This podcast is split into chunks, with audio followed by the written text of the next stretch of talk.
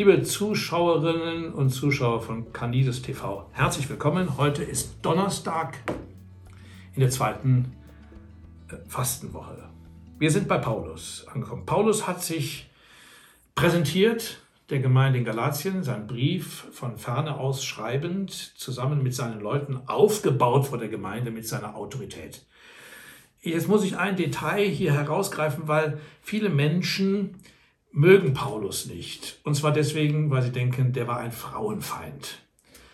Also die, die äh, Briefe beginnen ja immer mit äh, liebe Brüder und da sind die Schwestern schon weg. Und dann gibt es diese berühmte Stelle in 1 Korinther 14, da soll die Frau in der Kirche schweigen und so. Und, äh, äh, und dann ist er eben ein Frauenfeind. Und dann ist er auch noch gegen Sexualität, hat ein Problem mit der Sexualität und so. Und dann ist Paulus irgendwie schon unten durch. Ich finde das ungerecht. Ich finde, dass man dem Paulus eine Chance lassen soll. Ähm, und deswegen meine ich, dass man sagen kann, wenn er hier schreibt, ich schreibe euch nicht allein, sondern zusammen mit allen meinen Brüdern, die mit mir zusammenarbeiten. Und da kann man ruhig ergänzen mit meinen Schwestern. Ich habe mir mal angeguckt, wie viele Schwestern, Mitarbeiterinnen und äh, Mitarbeiterinnen, Diakoninnen, Apostolinnen und ähnliches, Prophetinnen bei Paulus in den Briefen vorkommen und zu denen er offensichtlich ganz herzliche Beziehungen hat. Das kann man vor allem immer am Ende der Briefe lesen, wenn er nämlich die Grußliste losgeht. Also grüß den und grüß den und grüß den. Also zum Beispiel am Ende des Römerbriefes. Grüße herzlich die Mutter des Rufus, die auch mir Mutter geworden ist. Ganz selbstverständlich. Grüße Philologus und Julia, ein Ehepaar, mit dem er sich offensichtlich gut befreundet hat. Und er lässt natürlich nicht nur den Philologus, sondern auch die Julia grüßen. Und ähnlich und Grüße Nereus und seine Schwester. Paulus hat vermutlich in Familien gewohnt und hat in diesen Familien dann auch Kontakte geknüpft, die sehr hassig waren, zu Männern wie zu Frauen.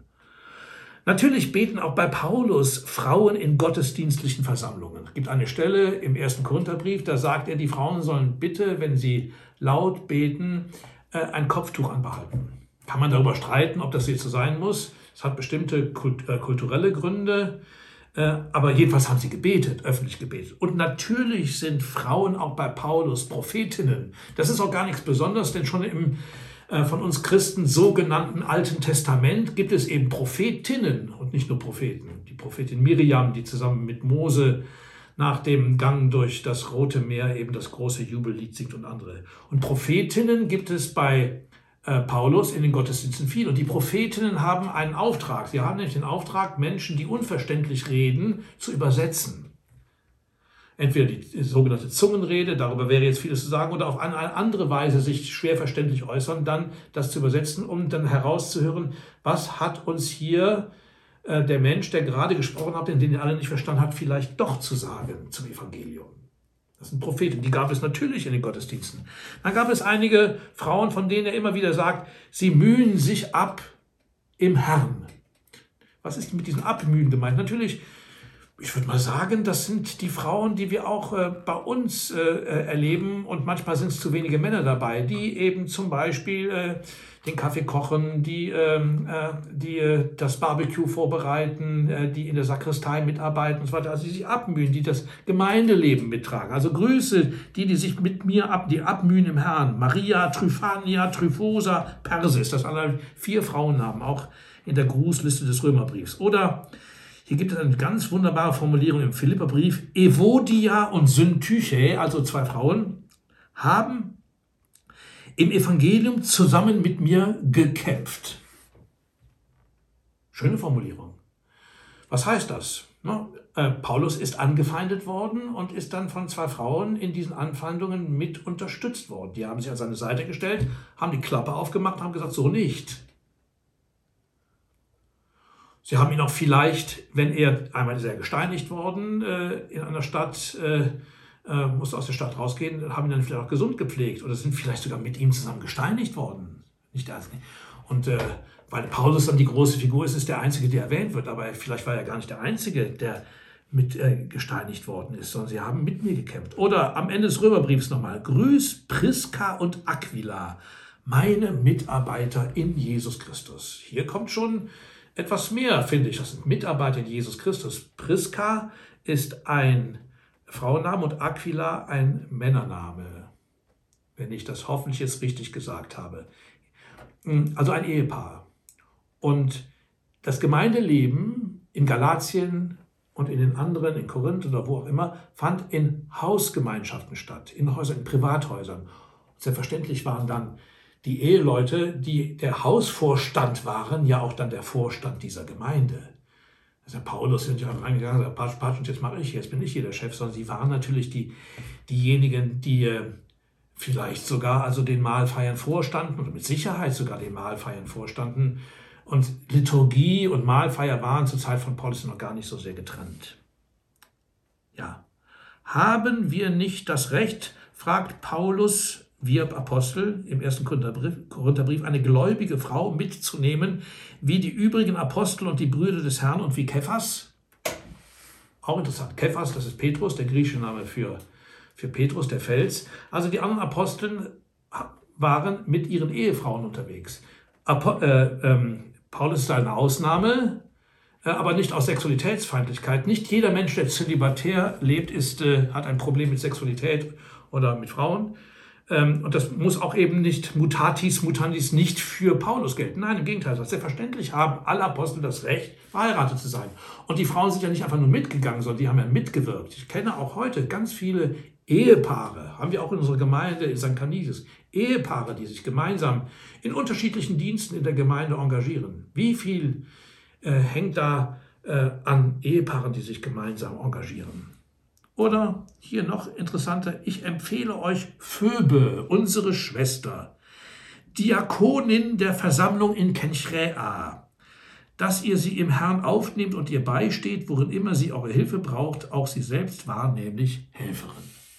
Eine Diakonin. Ob das jetzt dasselbe ist wie das Amt des Diakons oder der Diakon heute, darüber kann man streiten, aber Diakon, jedenfalls hat sie ein ganz klares Amt, eine Funktion. Sie ist Diakonin. Und ähm, das heißt, sie ist beauftragt mit einem bestimmten Dienst. Eine Frau. Und ganz berühmt die, äh, natürlich die Stelle, äh, grüßt Andronikos und Junia, meine Landsleute, also mit Juden, und Mitgefangenen, die waren also mit ihm auch gefangen, die hervorragend sind unter den Aposteln,